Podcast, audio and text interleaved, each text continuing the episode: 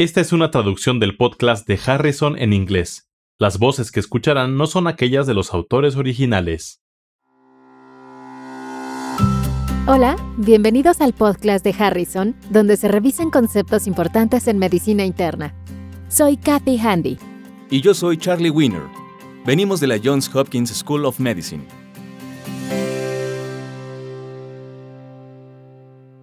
Este es el episodio 41.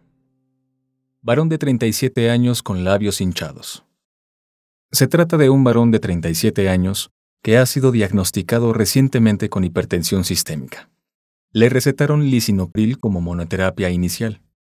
Toma este fármaco como se le recetó durante tres días y en el tercer día nota que su mano derecha está hinchada y hay prurito ligero y hormigueo difuso.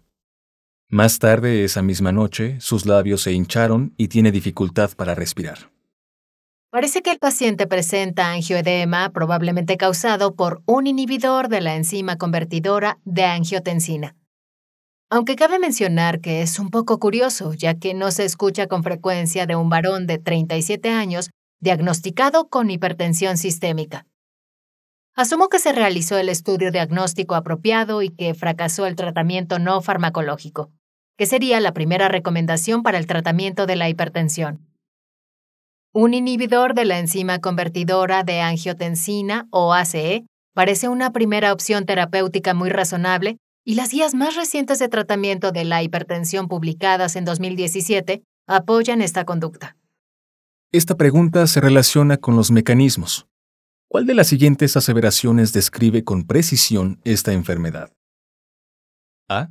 Los síntomas se deben a activación directa de las células cebadas por el lisinopril. B. Los síntomas se deben a alteración en la degradación de bradicinina por acción de lisinopril. C. Es poco probable que haya recurrencia de los síntomas si se cambia a enalapril. D. Los análisis de sangre periférica mostraron deficiencia del inhibidor C1 y E. Es probable que haya elevación de las concentraciones plasmáticas de IgE. La pregunta en realidad se dirige a los mecanismos del angioedema relacionados con los inhibidores de la ACE. Por lo tanto, la respuesta es B. Es decir, que los síntomas se deben a la alteración de la degradación de bradicinina por acción del lisinopril. Hay que recordar que estos fármacos inhiben la enzima convertidora de angiotensina, que convierte la angiotensina 1 a la angiotensina 2 vasoactiva. Los inhibidores de la ACE también inhiben la enzima que ocasiona el desdoblamiento de la bradicinina, lo que ocasiona incremento de sus concentraciones y predispone al individuo a angioedema. Este es el mecanismo para la tos inducida por los inhibidores de ACE. El angioedema, por lo general, ocurre en los primeros meses después de iniciar el tratamiento pero puede ocurrir en cualquier momento y no siempre se presenta cuando el paciente inicia el fármaco. Aunque ocurrió en este caso, hay una relación temporal evidente desde el inicio del tratamiento tres días antes.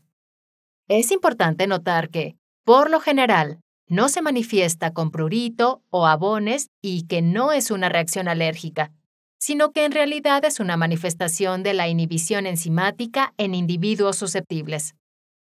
¿Alguna observación sobre el tratamiento? Por lo general, el trastorno se dé de forma espontánea una vez que se suspende el inhibidor del ACE y el paciente debe cambiar a un fármaco diferente. No deben intentarse otros inhibidores de la ACE. Eso descarta la opción C, porque el enalapril pertenece a la misma clase farmacológica que el lisinopril.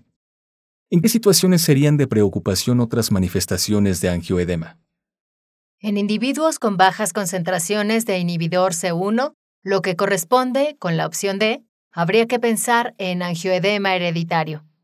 La opción E, angioedema mediado por IgE, ocurre por sensibilidad específica a antígenos. Esta es la reacción alérgica clásica que causa anafilaxia y por lo general, la obstrucción de las vías respiratorias se acompaña de urticaria y prurito. El lisinopril no es un fármaco que cause activación directa de las células cebadas.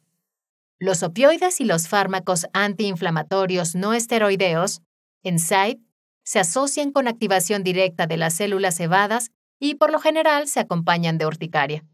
pero en estos escenarios no participa la IgE. Esto descarta la opción A. Sí, ¿Qué tratamiento puede ofrecerse para su hipertensión ahora que no puede utilizar inhibidores de la ACE? Un diurético tiacídico o un antagonista de los conductos del calcio también serían opciones razonables para el tratamiento de primera línea de este paciente. ¿Qué pasa con los antagonistas de los receptores de angiotensina como el osartán?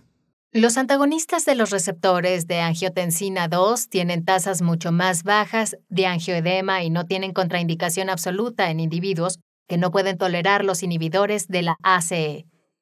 Existen múltiples opciones para el tratamiento de primera línea de la hipertensión, de forma que no serían mi primera opción en este caso. El punto relevante es que los inhibidores del ACE son una buena opción de primera línea para el tratamiento de la hipertensión, pero pueden complicarse con angioedema y todos son mediados por incremento de las concentraciones de bradicinina.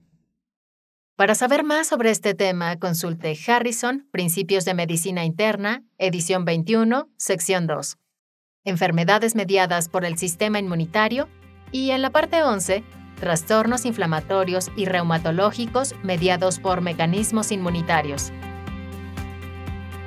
Los podcasts de Harrison son una publicación de McGraw-Hill disponibles en Access Medicina, el recurso médico en línea que ofrece los contenidos más recientes y fiables de las mejores mentes de la medicina. Para obtener más información visite accessmedicina.com.